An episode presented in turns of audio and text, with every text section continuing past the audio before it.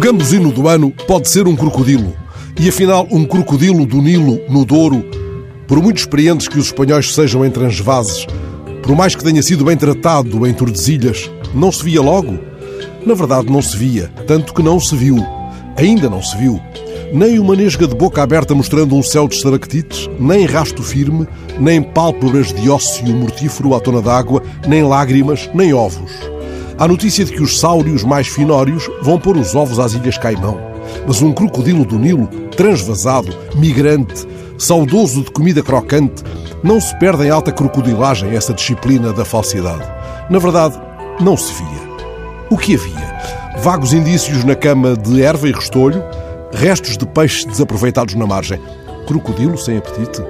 Os peritos peritaram e estranharam. O crocodilo, é certo, pode ficar um ano sem comer, quanto mais de quarentena, mas esquisitices com espinhas é coisa de lontra. Se é que foi, entretanto, descartada a carta do siluro, o peixe-gato, tão bom de boca que chega a atingir naquelas mesmas águas os dois metros de comprimento. Enquanto não é levantado o cordão de segurança, vou ao YouTube escutar vozes. Talvez por aí. É que o crocodilo não crocita, isso é coisa de corvo. O crocodilo brama ou ruge como o leão ou o búfalo, mas noutro tom, noutras águas. Já a lontra guincha como o coelho ou o gavião e assobia como a capivara ou a lebre. Está tudo nos livros, onde aprendemos que a cegonha glutera, o morcego farfalha e o dromedário blatera. Mas os livros, por vezes, desatinam as margens. Manuel de Barros, meu amado poeta mais fiável do que mil guarda-rios, recebeu em 1990 o Prémio Jacaré de Prata da Secretaria da Cultura de Mato Grosso do Sul.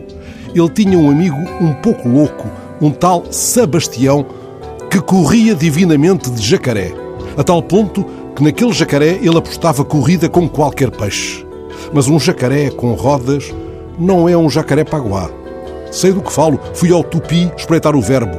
Por mais sagaz, o jacaré não tem a sumptuosidade do crocodilo. No Pantanal, há até um ditado segundo o qual, quando a água tem piranha, jacaré nada de costas. Mesmo assim, o crocodilo, quando tem quem lhe passe o naipe, joga ao cro. Esta manhã vi no YouTube um ataque organizado de lontras a um jacaré caimão. Ataque vitorioso e mortífero.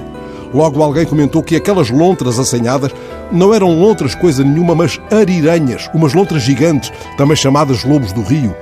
Lá no Pantanal, elas atacam até onça pintada. Pelo simples ou não, é melhor mantermos o cordão de segurança. Não vá o gambuzino ser feroz.